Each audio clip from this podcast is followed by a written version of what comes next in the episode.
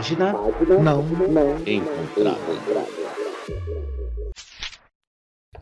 Bom dia, boa tarde, boa noite, boa madrugada, porque estamos começando o episódio 44 no finalzinho de março de 2023. Estamos gravando no dia 28, que é terça-feira.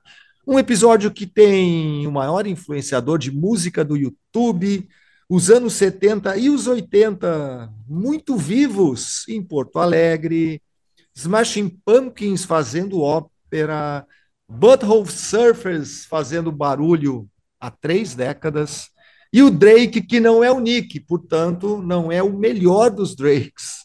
Não é mesmo, não é, Pablo Miyazawa? Pois é, meus amigos do esporte, Marcelo Fella, Pedro Só, a gente está aqui basicamente para falar mal do Drake, porque não é que ele não vai ouvir o nosso podcast, é que ele simplesmente não liga. Eu acho que faz parte do show dele ser um cara muito escroto. Então eu espero que os fãs de Drake não estejam escutando isso, porque eu não quero ser cancelado, mas eu acho que depois do que ele fez no Lollapalooza Brasil na semana passada, não existem mais fãs de Drake no Brasil. Caramba, será que é tudo isso, pessoal? Eu espero que não. Eu como já eu como já tuitei aí antes, é todo castigo para fã de Drake é pouco, porque o cara que é fã de Drake ele tem mais aqui, né? Desculpa aí.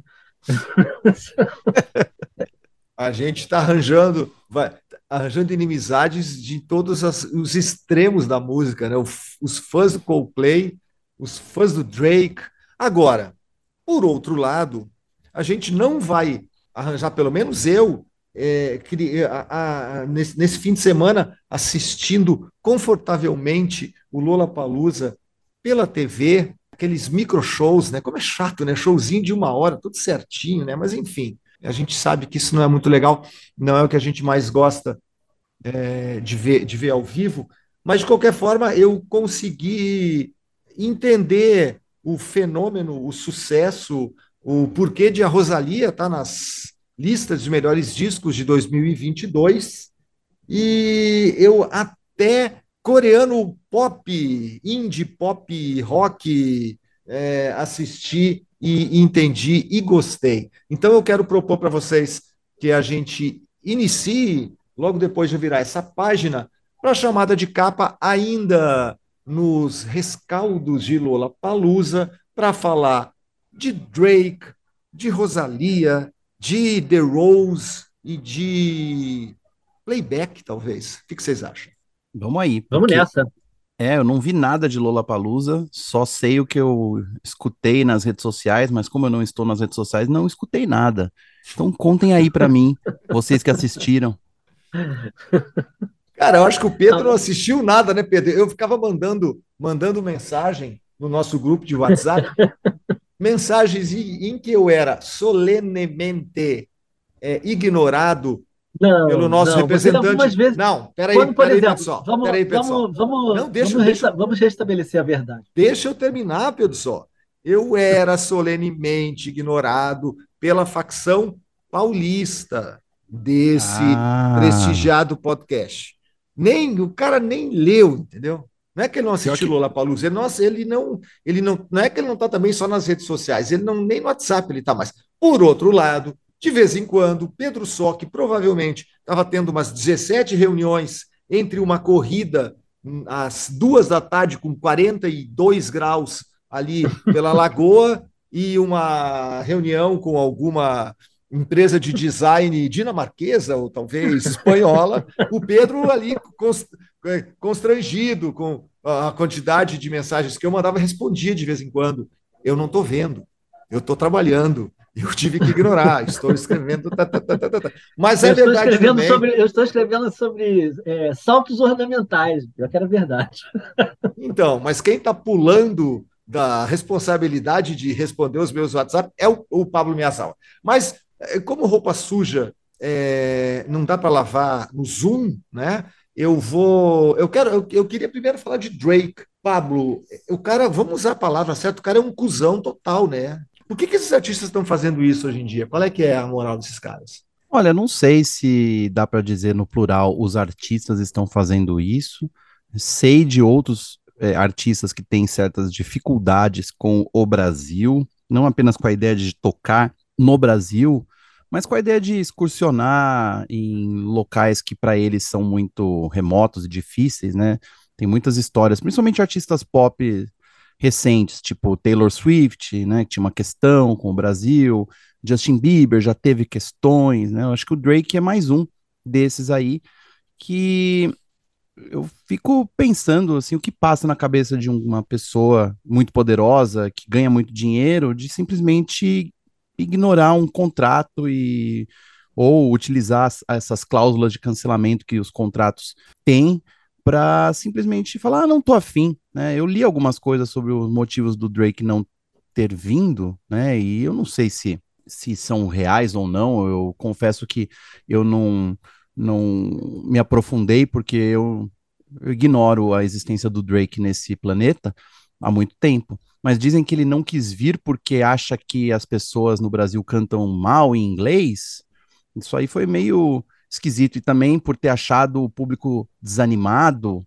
Né? Então é, é estranho, né? Principalmente se isso for verdade mesmo. Talvez se fosse uma desculpa é, teve outros shows do Drake que rolaram problemas também, né? Acho que o Pedro devia estar nesse show em que ficou tudo escuro, porque ele demitiu o técnico de luz dele um dia antes, então não tinha quem fizesse a iluminação do show.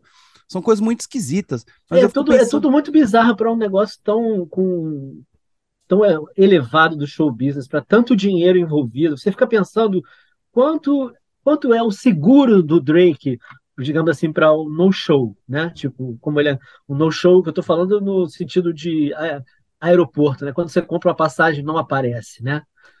É mais ou menos isso. Como é que é o seguro desse, dele não aparecer, né? Porque o cachê é astronômico. Mas eu também eu, eu tenho minhas dúvidas, assim, porque quem é o cara assim, ah, eu adoro ver, eu preciso ver o Drake, eu, eu vou comprar esse ingresso para ver o Drake porque primeiro é um show de rap que não tem nada cênico, grande e apelativo.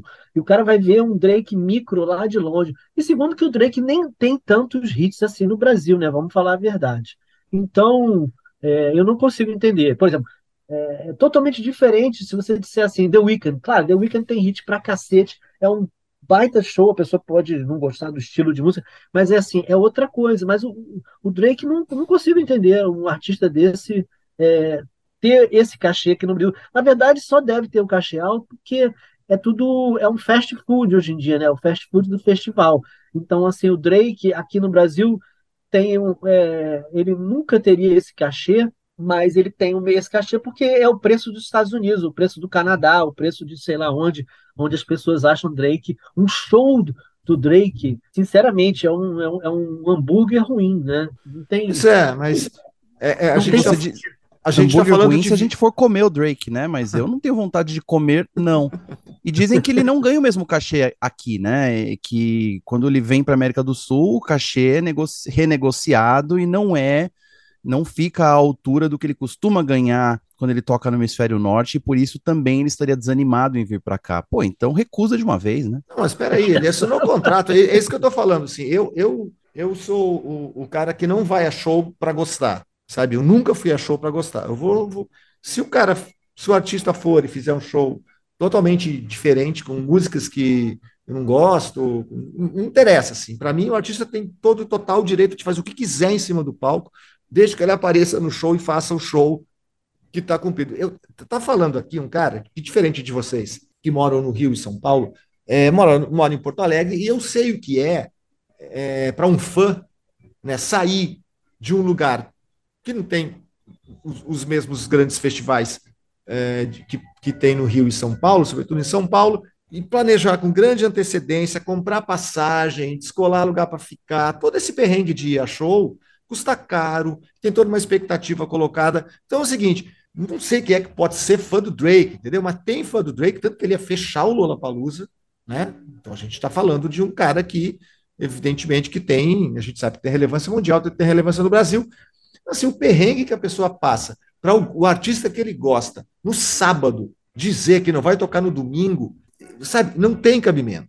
Na verdade, foi no é, é domingo que ou foi no domingo, a notícia, é, né? Domingo foi, de é, manhã. Foi domingo de manhã, eu, eu, eu, tenho dúvida se não foi no sábado, mas enfim, foi algumas horas antes do show, sabe? Não, não pode fazer isso. É, é, é um desrespeito absurdo em, em todas as esferas Se é bom ou se é ruim, aí é outra situação. Eu não acompanho o Drake, ouvi muito pouca coisa, acho chato, na verdade, mas não interessa, sabe? Como eu falei, certamente que ele tem seu valor. Mas eu acho um absurdo. Eu, eu, eu lembro de um show é, que foi muito triste de não acontecer, que foi o, o, o, que seria o primeiro show do Prodigy no Brasil, que eu fiz esse esquema, fui para São Paulo, né, comprei passagem, reservei lugar para ficar, comprei ingresso, foi todo uma, uma, uma, um planejamento feito com antecedência, só que deu um problema no palco, né? Um parafuso lá montado errado, deu um problema de segurança, o Prodigy veio e não, não, não rolou o show. É, é, muito deprê, sabe? É muito, é muito ruim estar no lugar, se programar e, e, e não poder é, fazer o, o, o, foco principal da tua viagem, que é assistir um show nesse caso. Então eu acho indesculpável, não, não, não, não, não cabe, eu não consigo nem medir muito como o que significa um, um, um artista fazer um, uma babaquice dessas e ainda dar o tipo de desculpa que ele deu, sabe? Sei lá, cara, ficou doente, o cara, mas eu nem sei se foi desculpa oficial, na verdade, ou vazou, que não vazou, né? Foi na coluna do Léo Dias, né? É, é então provavelmente deve ser mentira também. Então ele nem desculpa deu. Não, mas é isso, o cara não vem no show, ele tem que dar um motivo. Ele tem que dar um motivo razoável para não participar de um grande evento num outro país em que vários fãs saíram de suas cidades, pagaram é caro para assisti-lo, nem que seja no telão, né? You used to call me on my cell phone. When you need my love. Call me on my cell phone. Late night when you need my love. Em compensação, o Drake não veio, mas no domingo à tarde estava olhando ali no Lapalusa despretensiosamente e vou assistir essa banda chamada The Rose. Alguém falou para mim da The Rose na semana passada, mas eu acho que nem era o The Rose, acho que era uma banda brasileira com nome parecido. Mas enfim, assisti, os caras nunca tinham ouvido falar e achei o show muito eficiente. São coreanos, eles são coreanos que fazem o indie requentado dos anos 2000, né? Aquele indie ultra pop, mas eles suam, inclusive. Eu fiquei, fiquei pensando no BTS, né? Aqueles caras nem só suam, né? Eles parecem uns bonecos de cera. Os caras suam, os caras têm 30 anos, o vocalista, pelo menos que eu dei pesquisada, tem 30, mas parece ter 18.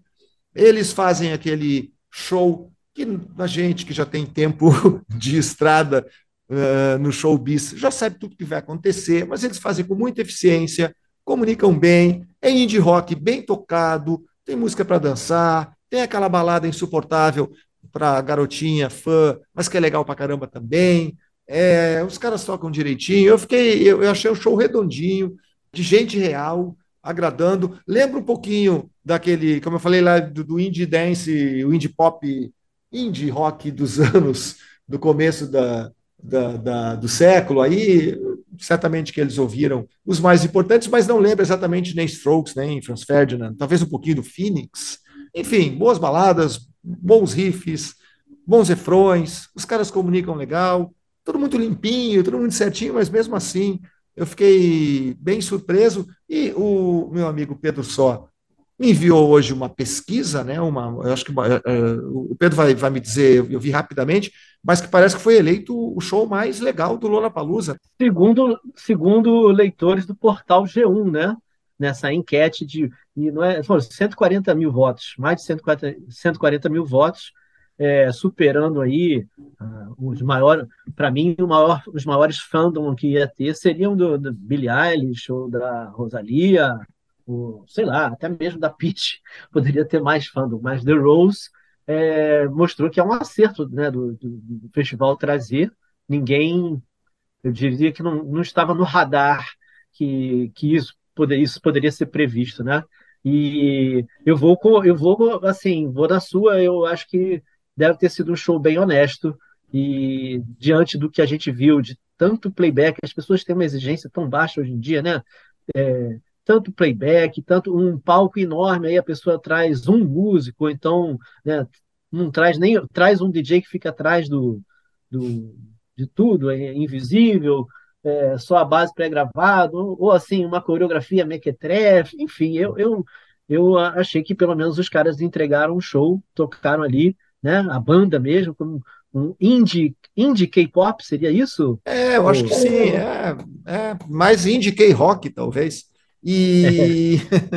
Não, é verdade. Eu, eu lembro que no, que no Rock in Rio, aí o Pedro assistiu em loco, todo mundo, muita gente criticou o Maneskin, né? E o, e o Pedro falou: não, os caras foram lá, fizeram um show bacana, tocaram é, hits e tal, tal, tal. Eu, eu, lembrei dessa, desse comentário do Pedro e eu, fiz, eu faço uma relação. Acho que foi um show. A, palavra honesto é bacana, e, e, mas me surpreendeu até. Nunca tinha ouvido nada deles, mas é um show agradável de se assistir no domingo à tarde, despretensiosamente.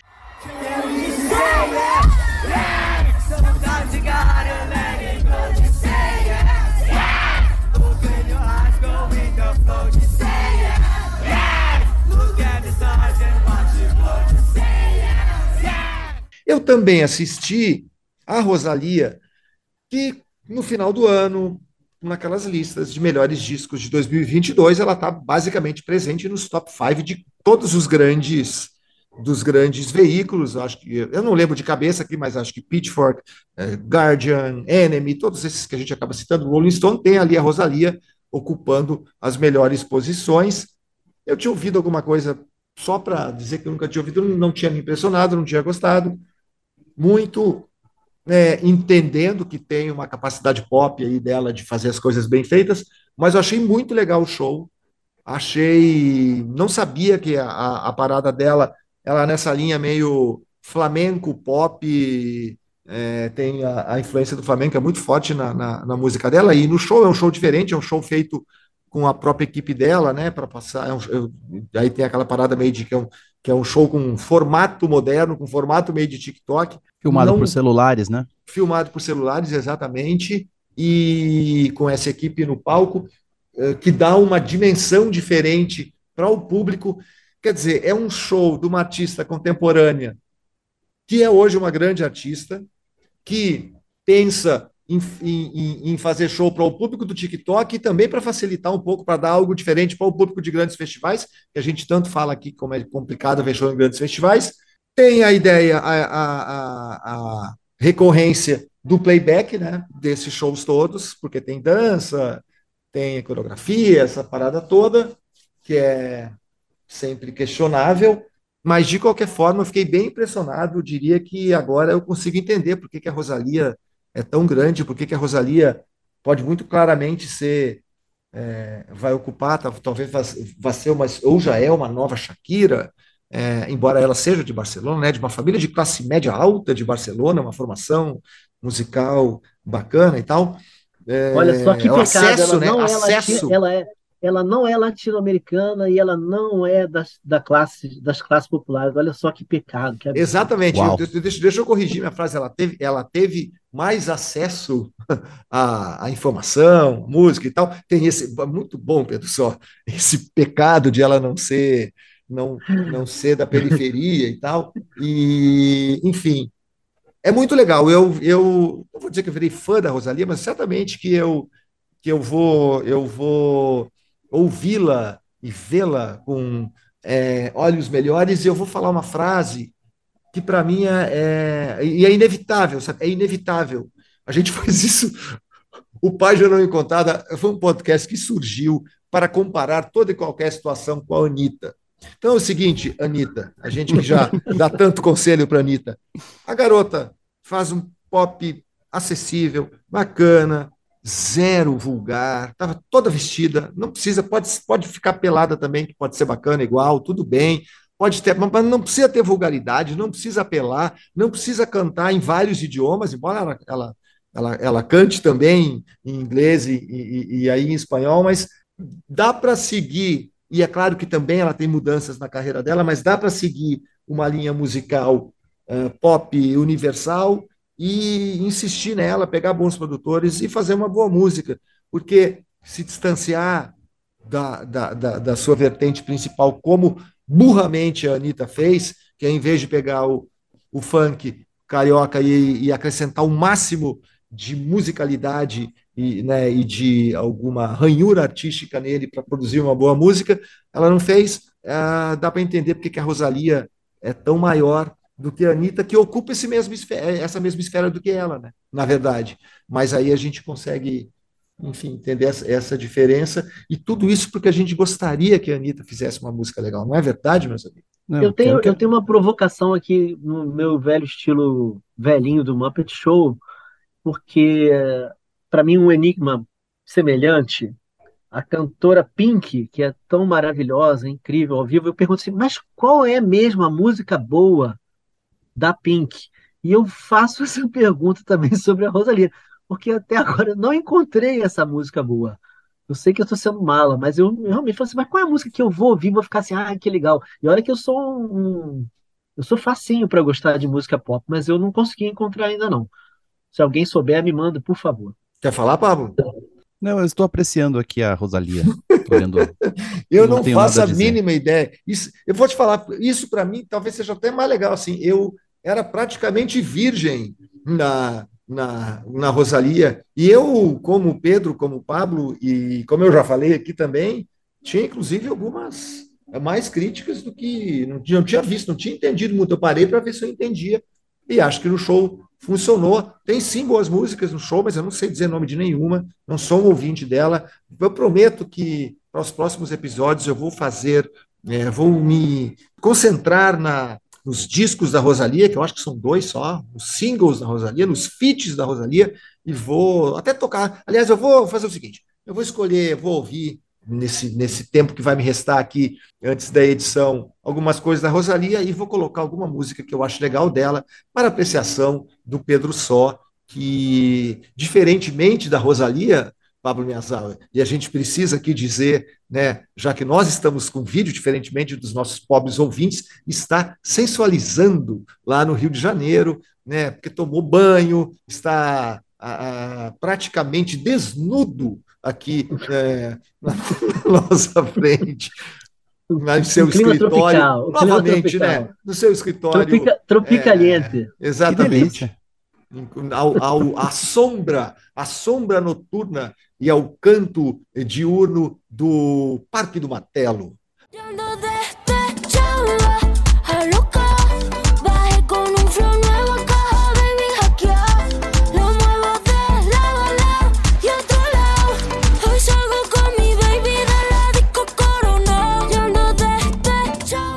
Dito isso, eu só posso passar a palavra para o Pedro Só, que vai falar de um disco na sessão 50 anos essa noite, não sem antes virar a página.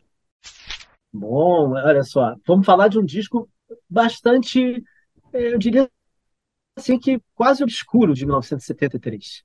É um disco que de um grande artista, de um artista muito lembrado, muito comentado, e mas que não é não está entre os dez mais dele e é um descasso, né? É um disco chamado To Know You Is to Love You de B.B. King, né? E esse disco é uma coisa é uma, uma, uma conjunção de talentos incrível, porque além do B.B. King, ele está com ele tá com a, a sessão rítmica do que tocava nos discos de O.J.'s, Spinners, Stylistic, então é bem naquela fase, assim, isso é 73, né? Que é pré-disco music, mas é funk, né? E, e, e, é, assim, só músicos maravilhosos. O baixo, por exemplo, é, essa a música, a faixa título, para mim, é uma coisa obra-prima, porque essa música, To Know You Still Love You, é uma música escrita pelo Stevie Wonder e pela Sarita Wright, né? Que parceira dele na época e esse foi gravado como um dueto no disco da Sarita, né? E mas, mas o, o Stevie Wonder está tocando nesse disco do B.B. King e essa versão é maravilhosa. São quase, acho que são oito minutos de, de assim, benção absoluta, pure bliss, como diriam os anglo-parlantes. É um negócio assim incrível. E, bom, aí você já tem um disco que já começa com esses oito minutos que são além da perfeição, ele ainda tem um monte de coisa legal. É...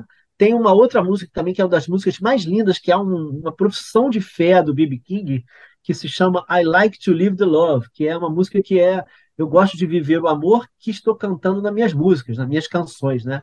E é, é, é, uma, assim, é um, uma música emocionante, linda, porque o B.B. King, além de ser um grande guitarrista, às vezes as pessoas esquecem, mas ele era um cantor maravilhoso também. Se ele, se ele não soubesse tocar uma nota na guitarra e tivesse feito a carreira musical, ainda assim ele seria é, o B.B. King, né? São, são pessoas assim privilegiadas, assim, que porque ele tinha tudo, né? Tudo dentro do, do, da caixinha de talentos dele.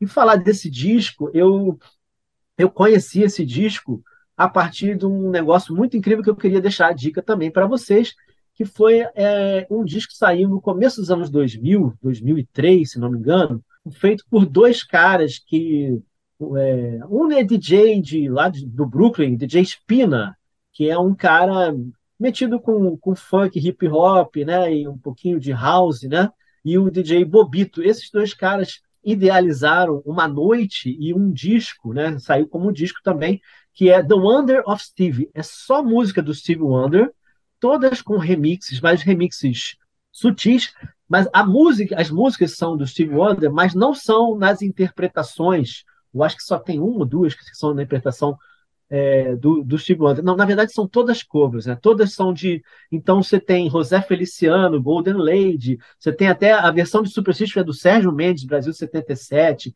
Esse disco é maravilhoso é um disco que eu possuo ele em CD e ele não é, não é muito encontrável por aí, mas no, no, no, SoundCloud você encontra isso e é um maravilhamento total. Essa foi minha porta de entrada para esse maravilhoso disco do B.B. King, que recomendo a todos e que saiu há 50 anos. Posso garantir que é impossível ouvir To Know Is To Love e não amar também a música, o B.B. King, é, o Steve Wonder e também o produtor do disco, que é um cara muito bacana, que ele teve uma vida também meio, meio trágica, assim, né? Que é um cara chamado Dave Crawford, morreu com 40 anos e ele fez outros hits aí depois. É, um dos mais famosos é aquele famoso disco, disco music, né? Young Hearts Run Free. E, e ele, ele contribui com umas três ou quatro músicas no repertório do disco e também dão um outro, dão um outro sabor para o, o B.B. King. Muito bacana.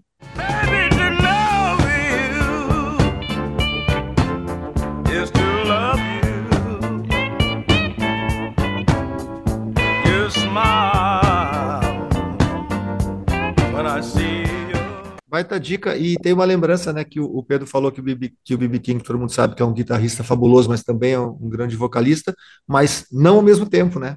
Ele, ele não cantava, é um dos caras que, que tinha essa particularidade que ele ou tocava ou cantava, né, com a sua cantava com o seu vozeirão e tocava a sua charmosa e apaixonante Lucilo. Podemos virar a página para o Pablo Miyazawa falar de música para ver, só que dessa vez é, com uma adaptação aqui, vai se chamar Crítico de Música para ver, Pablo?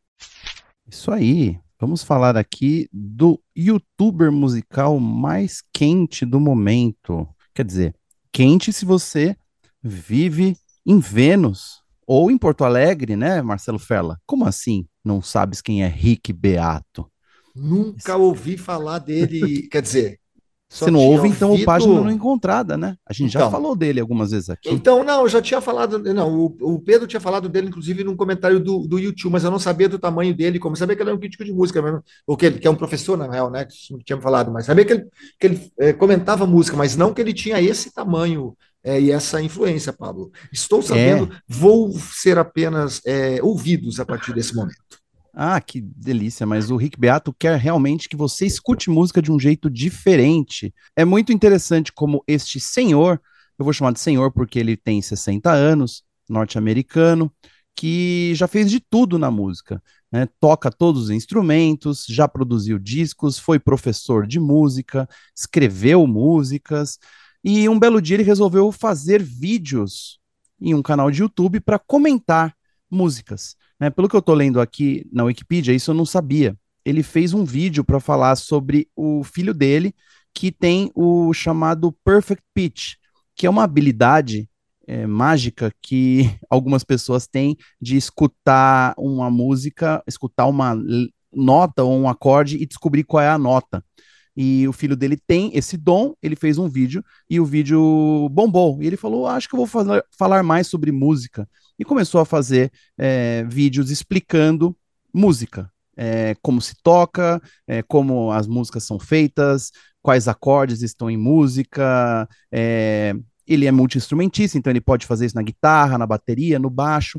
Mas o que fez ele realmente cair nas graças das pessoas que gostam de música e não apenas pessoas que tocam, mas pessoas que gostariam de tocar, é o didatismo dele misturado a uma maneira muito peculiar de falar sobre é, composição musical, estruturas, coisas que são complicadas, que a maioria das pessoas não compreende, e eu me coloco como uma delas, mas de alguma maneira o Rick Beato consegue fazer isso se tornar simples e agradável. Quando ele está falando, olha, esse acorde aqui é um Si menor com quinta diminuta e sétima aumentada, que daí passa para o, o, o, modo jônio, e aí o mixolídio, e ele vai falando essas coisas, ele vai emendando um monte de é, termos difíceis, e você está lá assistindo o vídeo de 25 minutos inteiro sobre por que, que Smells Like Teen Spirit é a canção pop perfeita. Então, o Rick Beato tem uma habilidade incrível para transformar o complicado em não exatamente simples, mas em gostoso de ouvir.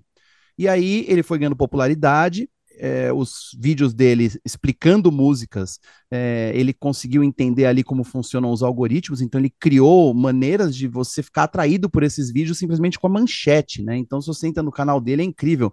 Como essa música é, foi composta se ela só tem dois acordes, ou então a canção pop mais complicada de todos os tempos, ou as 20 melhores introduções de baixo da história do rock e por aí vai. Então ele é capaz de dissecar qualquer coisa a respeito de música pop, rock, tanto da parte instrumental, da parte técnica e teórica da música, como da parte pop, da parte que uh, as pessoas normais, digamos, absorvem. Por que, que as músicas funcionam, por que, que a gente gosta delas.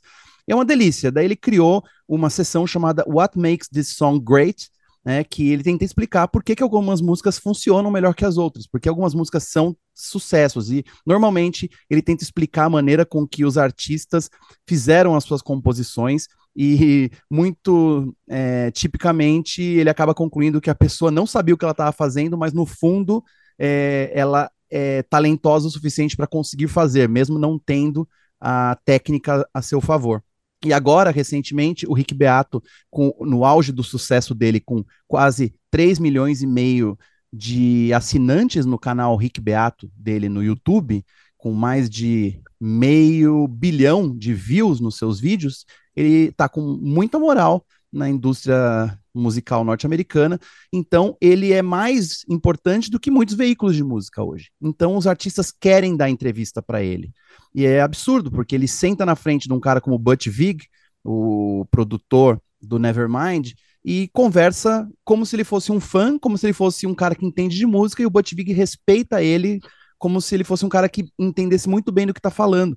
E acaba dando é, informações que ele não daria para um jornalista. Porque normalmente, quando um jornalista de música vai entrevistar um produtor musical, o produtor sabe que aquele jornalista não entende de música. Só que o Rick Beato entende de como as músicas são feitas e gravadas. Então ele respeita mais e acaba soltando coisas mais interessantes. Então eu recomendo especialmente essa série de entrevistas que ele está colocando no canal dele, que ele fez o Butch Vig, ele, ele entrevistou o Robert DeLeo, que é o baixista do Stone Temple Pilots, e foi incrível, porque ele falou assim: como você escreveu essa música? Daí o cara vai lá e pega o violão e mostra para ele: ó, oh, isso aqui eu tentei emular Tom Jobim.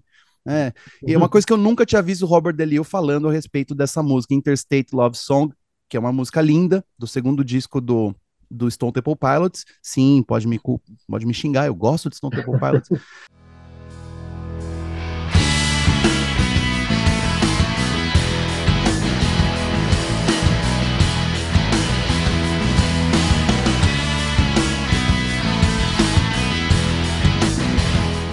Mas é demais essa entrevista porque ele revela coisas que eu nunca tinha visto, simplesmente porque o Rick Beato é um ótimo entrevistador que não é um jornalista, né? E é isso, eu já gastei muito tempo a fazer propaganda fazer um... de um cara que você já conhece, tá. né, Pedro? Só fazer uma parte que é, que é o Rick Beato, inclusive para os detratores de fã de detratores da bossa nova como uma coisa velha, ultrapassada, o Rick Beato é super fã de bossa nova. E ele tem um vídeo que viralizou também, que é ele falando um minuto. O que, que você acha da bossa nova ser música de elevador? Ele falou: não sei, se eu tiver numa loja e tocar Tom Jobim, eu vou achar puta bom gosto dessa loja. Hein? e ele tem um vídeo dele que ele ensina a tocar bossa nova. Ele é muito fã, que ele é um cara que gosta de música acima de, da cultura e do, né, dos, dos hypes e das coisas, e das atitudes e do blá blá blá. Bossa nova é coisa de velho, bossa nova é ultrapassado, bossa nova é música de elevador, ninguém dá mina para bossa nova, porque a Anitta é que veio resgatar a bossa nova e dar disposição para a bossa nova. Mas não, ele é fã da bossa nova, tá? Ele até comete umas batatadas lá, mas ele demonstra que ele é fã, que ele gosta e, e, e sabe tocar, né? E assim como a Billie Eilish também, também curte a bossa nova e, e a Rosalia e um monte de gente que, que é da música, que não é da blá blá blá. Occasionally in bossa nova you'll get this too.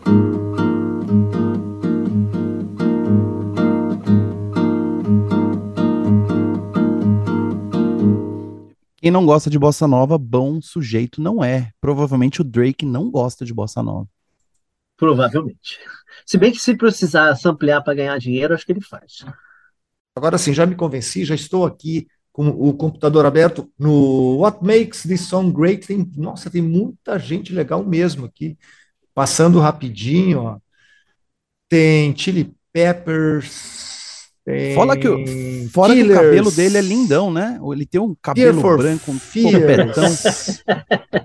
é bonito, é bem filmado. YouTube. Ele filma dentro do estúdio dele, é demais, assim. É dá mesmo, vontade é? de ficar assistindo. Ele tem uma equipe e essas entrevistas ele tá fazendo com duas câmeras também. Então, ele capricha. Ele entrevistou o Sting recentemente, é. quando Pô, tava aí. falando com o Sting. Fiquem falando aí que eu vou assistir o What Makes This Song Great, episódio 31, Radiohead. Pô, demais, né? Não é, peraí.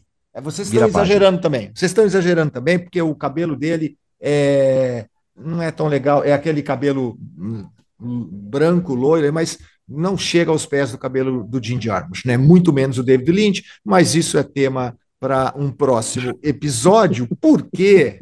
Episódio dos cabelos. Porque o disco quarentão da semana é um disco muito sensacional que chama-se Synchronicity, é do Police e quem vai editar essa é, sessão é o próprio Marcelo Ferla, que sou eu mesmo. Muito bem, diretamente é, dos altos da Duque de Caxias, enquanto aquele samba toca ali na minha na escadaria da Borges, para meu desespero, porque é sempre o mesmo repertório faz cinco anos. E, aliás, eu quero falar sobre isso depois, quando a gente falar de resenha. O Police já tinha feito quatro discos, já tinha sido reconhecido, já era uma das maiores bandas da história da música pop. É, eles são um grande, um verdadeiro power trio. O Sting é um cantor maravilhoso, de grandes ideias e um cara genial musicalmente. O Andy Summers já era um grande cara do jazz, aí virou um grande cara do pop, do rock, sem preconceitos. O Stuart Copeland, um baterista de mão cheia, que é, incorporou lá ritmos africanos à sua música. Eles são uma banda incrível. Aí eles não se aguentavam mais, porque além de tudo são os caras de personalidade muito forte. Em 1982 eles ficaram um ano praticamente sem fazer nada. É, fizeram alguns shows e tal, mas não não foi um ano exatamente ativo. Sting foi ator no filme é, Brimstone and Trickle, é, lançou um disco, lançou uma música solo. O, o, Duna foi antes, né? O Duna foi o antes. Duna foi antes, o Duna foi antes. Ele foi ator no Duna, né? Que é o filme do Lynch. Ele fez essa música, ele, fez a trilha sonora desse filme e a música se tornou um hit. O Stuart Copeland fez a trilha do maravilhoso Rumble Fish do Coppola. Também fez uh, músicas para o Rei Leão, para o King Lear, não o Rei Leão, para o King Lear. Imensidão Azul também, não foi? É, eu não lembro. Eu sei que eu estou lendo aqui. Fez muita trilha sonora. Pequenas, pequena introdução wikipídica para falar o que interessa. Ele lançou um disco com o pseudônimo Clark Kent, isso eu não sabia. O Andy Summers gravou um disco instrumental com um guitarrista razoável chamado Robert Fripp, esses caras eram, são, são demais e juntavam com os caras que são tão legais quanto eles. Aí eles voltaram para fazer um disco foi o último disco, e a gente pode pensar, tudo bem, mais um disco do Police, só que eles gravaram um Synchronicity, que foi simplesmente o disco mais importante ou que mais vendeu do Police. Esse disco desbancou simplesmente o Thriller na Billboard. O Thriller estava 37 semanas no topo das paradas, e aí ele perdeu o primeiro lugar na parada top 200 para o Synchronicity. que é um disco adulto do, do, do Police, que é um disco de alguma forma já guarda um pouquinho do que eles fizeram nas suas carreiras solo.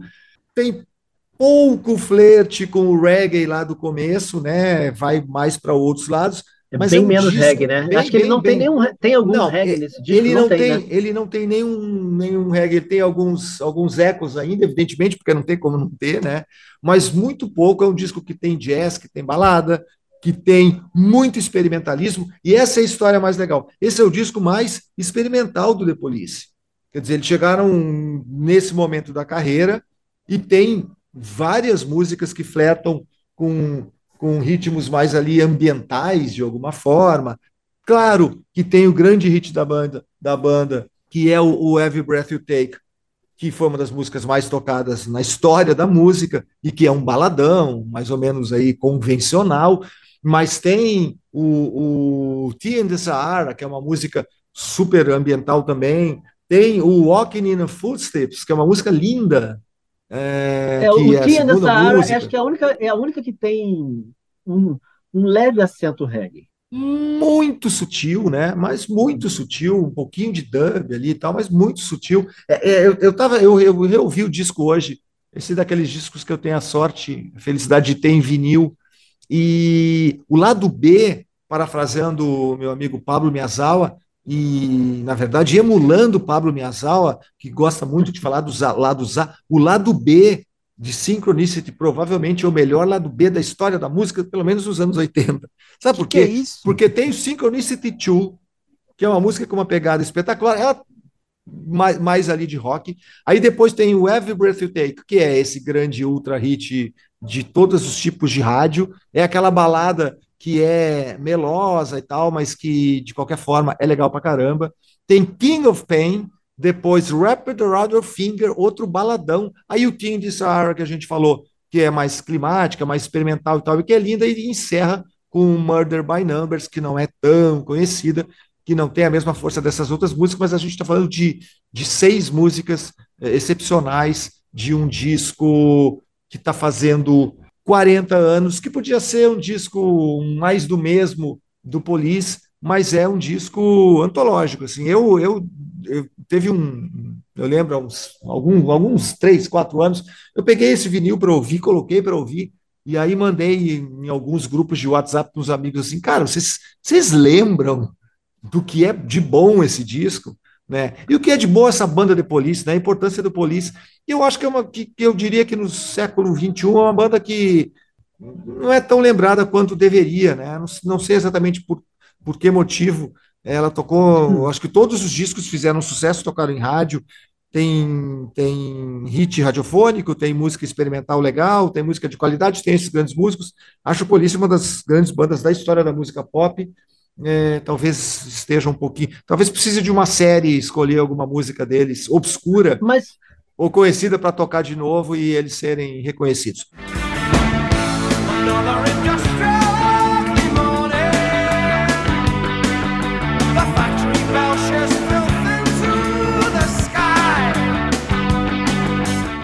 Estou errado, Pedro. Esse mais aí já me deu um. É, não, um porque acabamos de ter aqui a passagem pelo Brasil, né? Passagem pelo Brasil, eu acho que são dois terços da banda são brasileiros. Tivemos o Call the Police, né? Que, que, que são Andy Summers, Rodrigo Santos e João Baroni. E, e que tocam músicas do The Police com dificuldade, algumas, né? Inclusive na parte de tocar baixo, os baixos do Sting e cantar é, é um negócio que definitivamente não é para qualquer um, né? As baterias do Stuart Copeland não são para qualquer um também, mas o John Baroni também não é, está muito longe de ser qualquer um.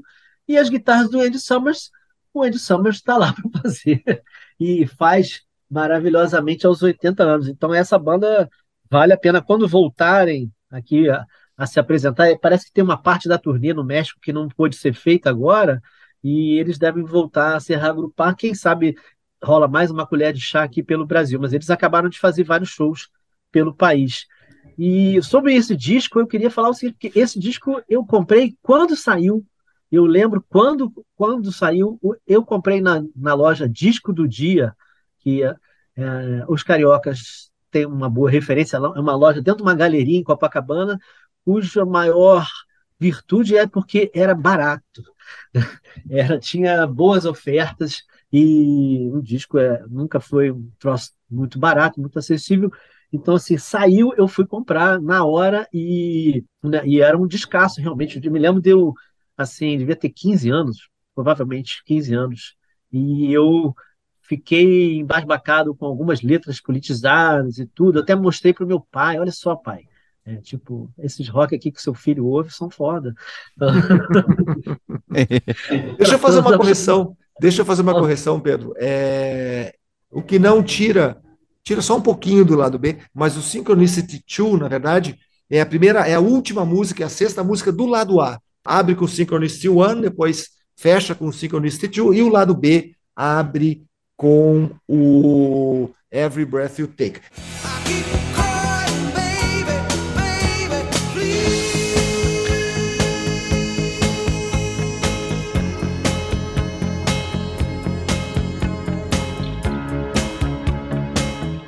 Eu comprei esse disco de vinil na grande loja Pop Som, na Galeria Chaves, no centro de Porto Alegre, na Rua da Praia, num lugar é, que está lá ainda, a galeria está toda bacaninha tal. Essa loja, evidentemente, não tem mais, mas a Pop Som foi uma loja importante também. É, qual é a loja importante da tua, da tua é, adolescência, juventude em São Paulo, Pablo Mesal?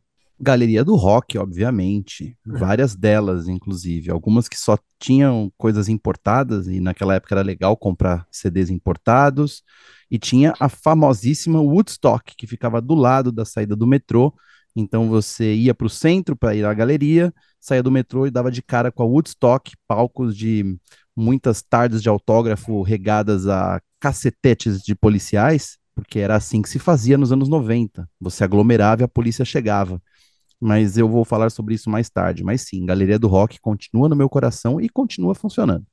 Boa demais. Onde está, inclusive, a espetacular Baratos Afins, do não menos espetacular Luiz Calanca, né? Uma Abraço, Calanca. Grandes lojas e um dos caras realmente importantes para a indústria fonográfica brasileira. Provavelmente o Calanca, ali no ano de 1993, importou daí em CD um disco da banda Butthole Surfers. E provavelmente Olha. o pequeno, o jovem Pablo, o Pablinho, o Pablitinho, ele foi lá na loja, pediu para o seu papai dinheiro da mesada para comprar esse disco que ele vai resenhar agora aqui no Página Não Encontrada. Quisera eu que fosse assim. Naquela época não era tão simples, esses CDs importados custavam caro, mas havia um outro artifício da época que muita gente não consegue nem imaginar, que era a locadora de CD.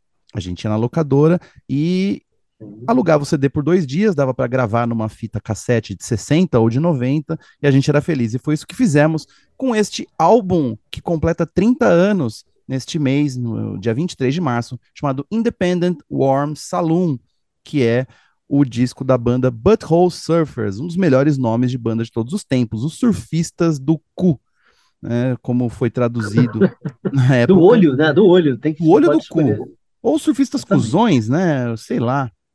Como quiser. Um nome acidental por uma banda que era muito talentosa, mas que parecia acidentalmente talentosa. É difícil descrever o Butthole Surfers, mas pelo nome dá para imaginar. Eles misturam punk, é, hardcore, uh, country, barulho, indie. Para vocês terem uma ideia, o, a banda era mais famosa por conta da participação que o seu vocalista, o Gib Haynes, fez numa música do Ministry, a banda de instrumental mais de instrumental, a banda industrial mais famosa dos anos 90, e ele cantou no clássico chamado Jesus Built My Hot Rod, que é uma das músicas talvez a mais pesada daquela época, um speed metal absurdo, em que ele canta uma letra nonsense que não tem letra.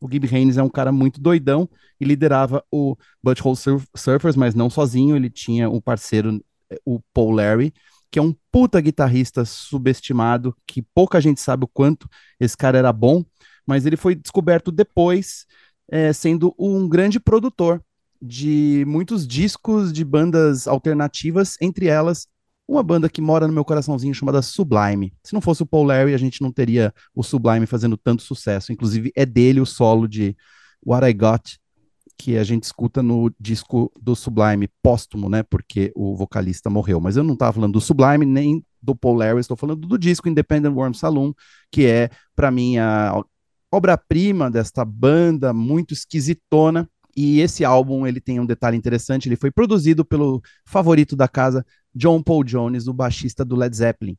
Então, entre outras coisas interessantes sobre esse disco, eu vou citar apenas a primeira música, Who Was in My Room Last Night, que eu espero que o Ferla coloque pra gente ouvir logo depois de eu terminar de falar, que com certeza você já ouviu um riff pesadíssimo, uma música muito doida, né? Quem estava no meu quarto ontem à noite, perguntava o Gibby Haynes, neste videoclipe muito louco, foi a primeira vez que eu vi o Butthole Surface na MTV, no programa do Fábio Massari, provavelmente, e aí eu fiquei bem apaixonado, porque é uma banda muito inexplicável, não é fácil de compreender, mas se você escutar hoje, você vai entender o que, que era os anos 90 é, no rock. Né? Você tinha coisas lindas e melódicas, tipo Pearl Jam, você tinha coisas tortuosas, profundas e deprimidas, como o Nirvana o Alice in Chains, você tinha coisas alternativas e indie esquisitas, como o Pixies, o Breeders, e você tinha essas coisas inexplicáveis que às vezes faziam sucesso, como o Butthole Surfers. Então, eu recomendo a você que não conhece os surfistas do olho do cu, que existem até hoje, né, não lançam nada há muito tempo, mas persistem nos nossos coraçõezinhos indie ou alternativo, como era conhecido na época. Procure então Independent Worm Saloon, não tem como errar, é um dos poucos discos mainstream com a foto de um close de uma tênia, aquele verme, aquele mesmo. Então, ter uma tênia desenhada na capa é fácil de encontrar. Não, outros tipos de verme. Mas é um verme que, enfim, né, pelo menos tá bem é, estilizado na capa. É um disco muito doido, se você conseguir absorvê-lo, aí eu recomendo que você escute o disco seguinte do Butthole Service, que esse sim fez um sucesso de paradas da Billboard e de MTV, que se chama Electric Larry Land, que é um disco muito singelo, com um desenho na capa de um lápis enfiado no ouvido de um menino né, coisas bem educativas. E o Electric Land é um disco não menos esquisito, mas um pouco mais pop, que teve hits de rádio de MTV, uma música chamada Pepper, se talvez se lembre. Mas o, o, o Independent Worm Saloon é um disco mais raiz do Butthole Surfers, que acho que exemplifica a loucura que era essa banda. Então fica aí minha recomendação para um disco de 30 anos atrás, Butthole Surfers.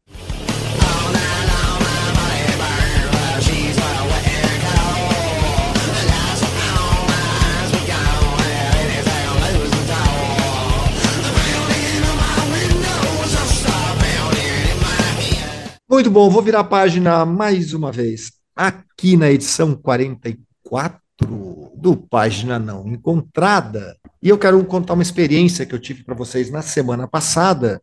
Entramos na sessão resenha. Eu, semana passada, entrei na quinta-feira no Túnel do Tempo, no Bonfim. O Bonfim é um bairro uh, de Porto Alegre, das baladas, da noite, que tinha a faculdade a, a, federal, então ali os protestos políticos, enfim, né? E tem é, o, o, Bar Ocidente, que tem há mais de 40 anos, toda a cena musical roqueira do, de, de, Porto Alegre surgiu, ou quase toda ela, persiste com vários shows e tal, e em frente, do outro lado da Avenida Oswaldo Aranha, tem o mítico Auditório Araújo Viana, que também foi palco de protestos contra a ditadura, de muita, de muitos, muitos grandes shows de todos os artistas possíveis e imagináveis. Pois na quinta-feira, no Ocidente, houve o tributo ao Miranda, nosso grande amigo, inesquecível produtor Carlos Eduardo Miranda, que partiu há cinco anos e um dia depois do seu aniversário, então se comemora aniversário, se comemora, uh, não se comemora evidentemente, mas se relembra, se lembra a, a subida do Miranda, sempre com muita reverência. E é, no, na quinta-feira, então, teve uns shows uh, de grandes artistas da cena musical roqueira do Rio Grande do Sul, em homenagem ao Miranda, o grande Júlio Reni, Defala, Garotos da Rua, Graforreia Harmônica, Urubu Rei, Atahualpa e os Punk, bandas que o Miranda participava, cantava, produzia, é, gente de quem ele era amigo, enfim, ele foi o grande articulador do que se convencionou chamar de rock gaúcho nos anos 80. Eu não vou comentar esses shows, eram três músicas cada artista, foi uma noite muito legal, encontrei muita gente bacana, as pessoas estavam felizes de reverenciar o Miranda.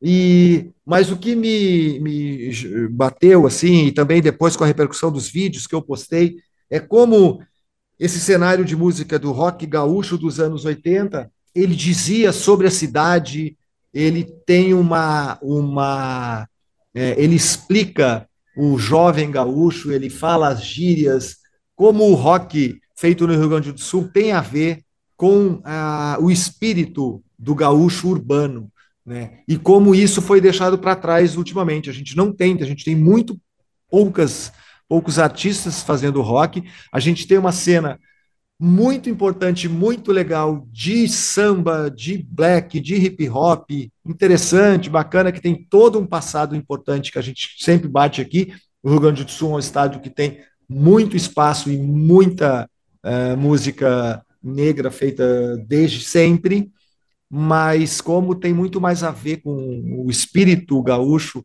e como faz falta ter grandes artistas de rock por aqui.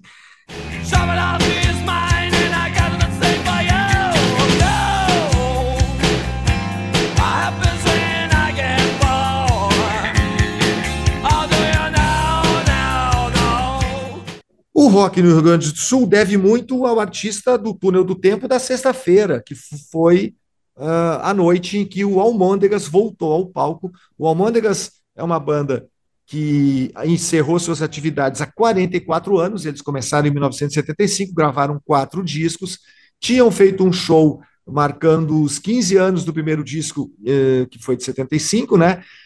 Mas voltaram para fazer um show único, apenas um show em Porto Alegre na sexta e um em Pelotas no sábado. E eu fui a esse show um pouquinho com o pé atrás, achando que talvez fosse um show uh, historicamente bacana de ver, mas com uma certa certo medo de ter de ser um som de apenas de reminiscências, eles não tocam mais há muito tempo. O Kiko Castro Neves não fazia show há muitos anos, ele que é um cara que toca violão e, e, e canta, mas fiquei muito surpreso, não surpreso com a comoção e a devoção dos fãs, nem surpreso com a capacidade musical que o Almôndegas teve, tem, né, e mostrou, mas como o Almôndegas soou como uma banda é, que parece que nunca acabou, sabe? O show foi musicalmente muito bom.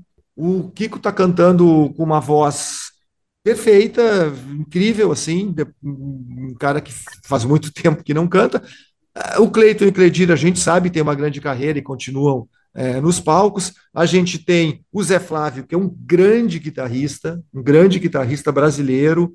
O João Batista, que é um excelente baixista. O Gilney, que é um ótimo baterista, além do Cleiton Cledir e do Kiko, é, na formação.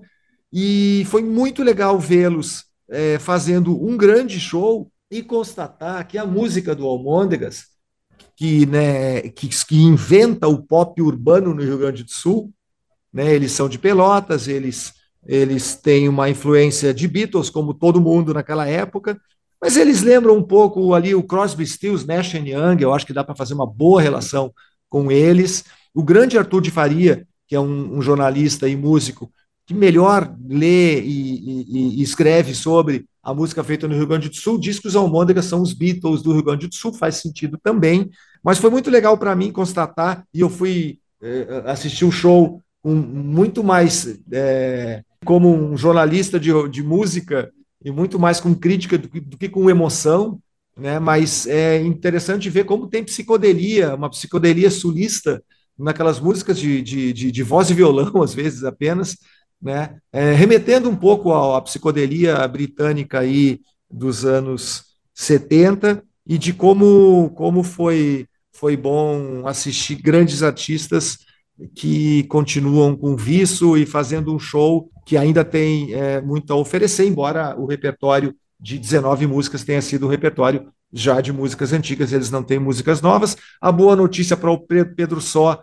que eu sei que gostaria de ter ido a esse show, que gosta muito do Almôndegas também, é, pelas suas raízes gaúchas, é que no meio do show, no final do show, eles já anunciaram que vão tocar mais uma vez esse ano no, no Araújo Viana, inclusive no mesmo local. Tinha 4.200 pessoas no show, não tinha mais Quando lugar. é o próximo show? Quando O é próximo esse show vai- deve cara? ser em dezembro. Dezembro. Eu falei depois com o Olha. pessoal da Opinião, que hoje administra o Araújo Viana. Eu já prevejo que, pagando a minha hospedagem, que seria de três dias e foi de praticamente 17, eu vou ter que reservar aqui um quarto para o mês inteiro de dezembro, para o Pedro Sol, que vai participar também dos meus festejos de Natal, de Ano Novo, eh, da festa de aniversário do Ocidente, enfim. É, seja bem-vindo, vai ser legal, eles vão tocar de novo. E foi muito bom assistir a um show de uns caras dos anos 70 que não se entregaram ao tempo e continuam. E como, como a música deles é contemporânea, eu diria que é mais moderna, inclusive que a música que o Cleito Cledir fez na sequência. Sabe? É mais moderna, mais desprovida de um caráter comercial, que também é, é, pode ser legal, e, é muito legal na, na dupla Cleito e Cledir, mas eu fiquei bastante impressionado com a qualidade do show, além só do fato de ser um show histórico e de ter muita emoção junto, que já bastaria para ser uma grande noite.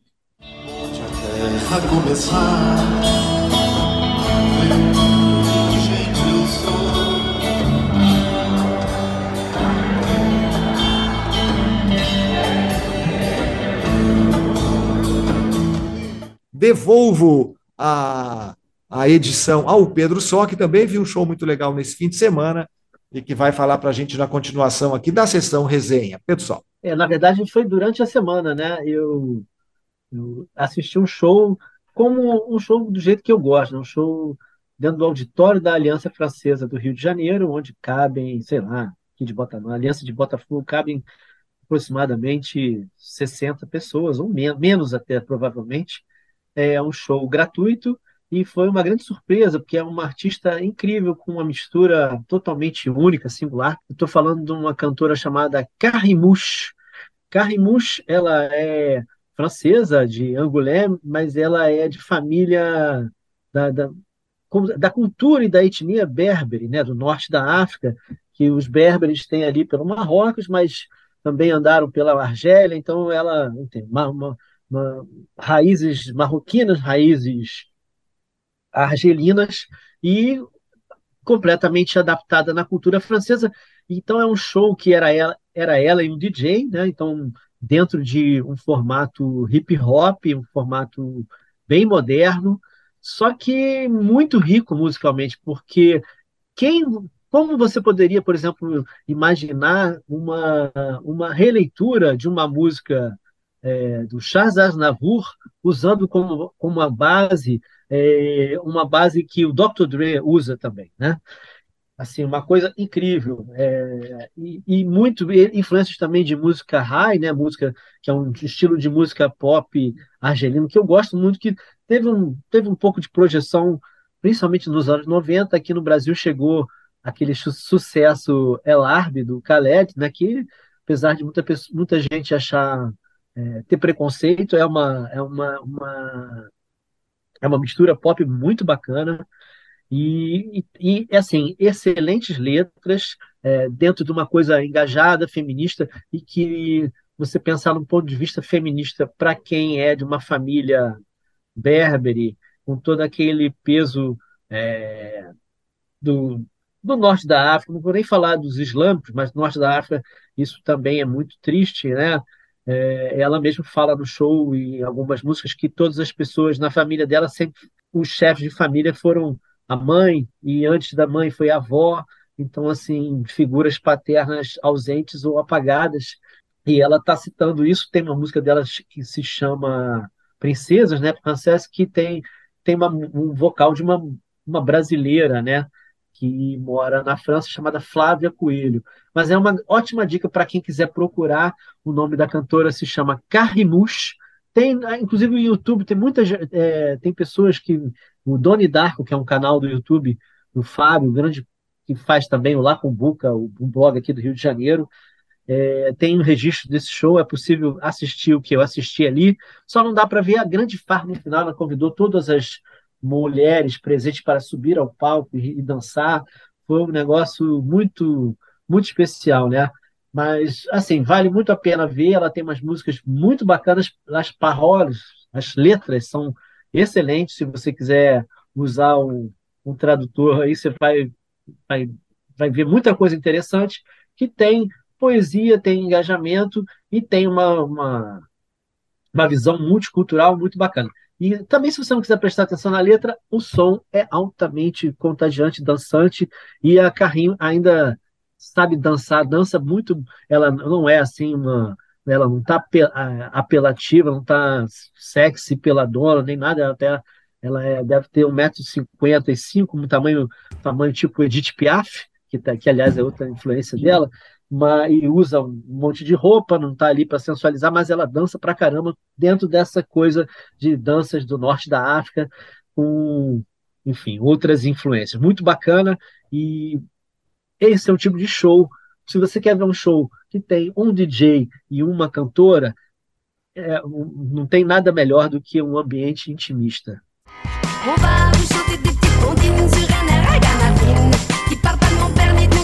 ma copine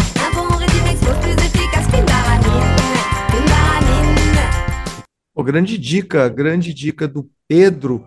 Pablo, é, na nossa importantíssima reunião de pauta, uh, ficou, na verdade, faltava um tema. Depois o Pedro vai voltar para o fechamento aqui para falar de uma ópera, que eu já não sei aqui, aliás, no começo desse, desse episódio, mas tem o tema secreto de Pablo Miyazawa, que enquanto se deslocava é, pelo trânsito complicado de São Paulo, ele lembrou e disse: Tenho mais um tema. E eu, de propósito, não perguntei o que, que era, mas eu quero te encaminhar aqui, então, para a gente começar a encerrar essa edição, primeiro com o Pablo, depois com o Pedro falando de ópera e de synth pop. Eu vou dar um pitaquinho de synth pop também para a gente encerrar essa edição. Pablo Miyazawa primeiro, diretamente da Vila Madalena.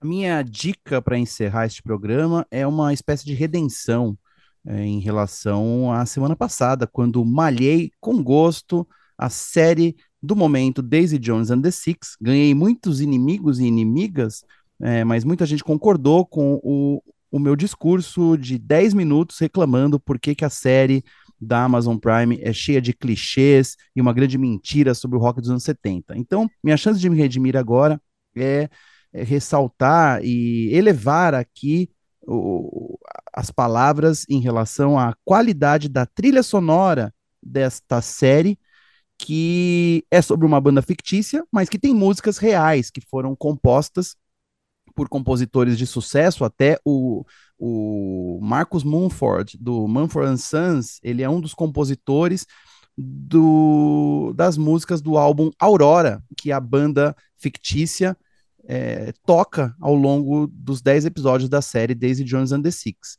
E o detalhe interessante é que essas músicas são cantadas pelos atores principais, pela Riley Keough e pelo Sam Claflin, que fazem as dupla de cantores, né? Lembrando que a Riley Keough é neta do Elvis Presley. Então, ambos não tinham experiências cantando e cantaram, e a banda, que são os atores, eles também tiveram ali um, um tempo de um ano e meio para aprender a tocar essas músicas e performar para ficarem mais, é, digamos, parecidos com uma banda de verdade enquanto interpretam, mas eles não tocam no, nas gravações desse álbum Aurora, que está em todas as os serviços de streaming possíveis. O disco chegou em primeiro na parada do iTunes assim que foi lançado. Eu recomendo de verdade, porque é, talvez seja o melhor produto é, que saiu dessa empreitada que é o Days Jones and the Six, que é uma série é, adolescente sobre uma banda dos anos 70, que é inspirada num livro é, para o público adolescente. Então a série ficou muito adolescente, porque o livro era adolescente, mas as músicas são de gente grande mesmo. Você pode encontrar o disco Aurora ali no seu Spotify ou onde mais você escuta música. You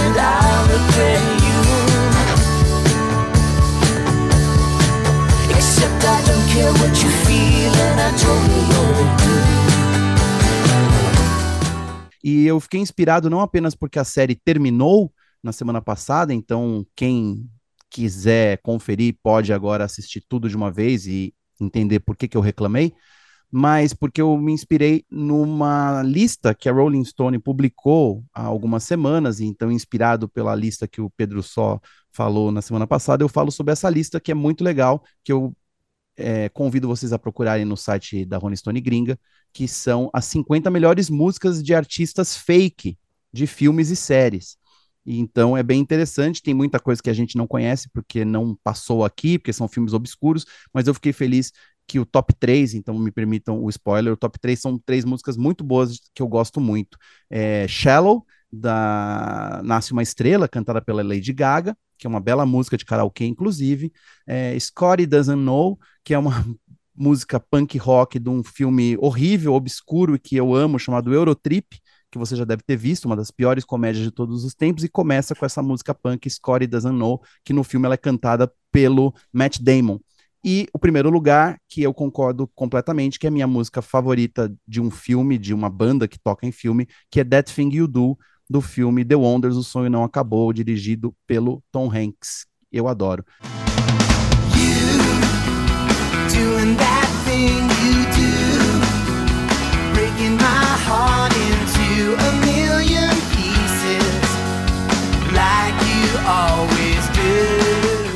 Então é isso, inspirado por músicas fake reais de uma banda fake, eu fiz aqui a minha conclusão neste episódio. Escute a Aurora do Daisy Jones and the Six, que é melhor do que a série. Pedro Só, o que, que é Atum? É isso? Atum, nova música dos Smashing Pumpkins, né? Na verdade, vai ser um novo álbum dos Smashing Pumpkins, mas eles lançaram hoje. Hoje, hoje que, que, que seria o que? Ontem? Anteontem. Lançaram os. Essa semana. É, anteontem. Essa semana, o no- novo single Spellbinding, né? Uma coisa incrível, porque você ouve, começa, tem um, um riffzinho de synth, você fala assim, hum, será que é Harry Styles? Será que é The Weeknd? Será que é Ahá? Será que veio dos anos 80? E, na verdade, veio dos anos 90, e é a nova música do Smashing Pumpkins. O, o, o nosso amigo... Eu, eu não sou a pessoa mais indicada para comentar as Smashing Pumpkins, né? É, quem é você para falar de Batman, né? Mas, mas o, o, o, o Pablo pode falar melhor do que eu, mas eu achei super incrível. Assim, foi bastante inesperado o que as músicas que eles tinham que tinham aparecido desse, desse novo disco não, não, não tinham nada a ver com isso. E essa guinada foi bastante interessante e eu diria que aprovei. Mas isso tudo faz parte do novo álbum que se chama Atum, né? AT, tudo em maiúscula, né? É uma é um terce, é, um, é uma ópera em três atos, é um negócio assim, né? Eu nem, nem é muito complexo, ainda não entendi muito bem.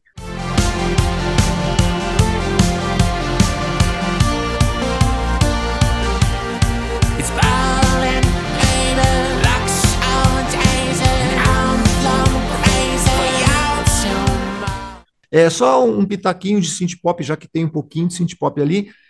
Saiu o Momento Mori, né, o disco novo do, do, do Depeche Mode. Tem realmente uma música dançante, né, que é a primeira música, o Ghosts, não, sei das quantas, eu não lembro do nome todo, mas é, é um disco muito bonito, mas é um disco triste, né, um disco que fala basicamente de morte, né. O Andy Fletcher morreu ano passado, é um disco é, que a- a- o single que era mais dançante engana, mas é um disco muito bonito do Depeche Mode. O Pet Shop Boys lançou uma música nova também, também na linha tristinha, né? Os synth poppers não estão felizes nesse começo de 2023. E com essa notícia, nota é, melancólica, eu me despeço. Eu volto semana que vem.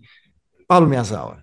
Isso aí, espero vocês aqui na semana que vem. Vai saber onde eu estarei, né? Mas eu falo sobre isso no Hum. próximo episódio.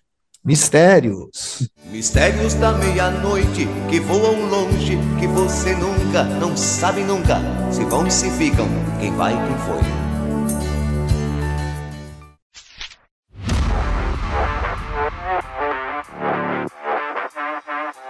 Página Não. Encontrado.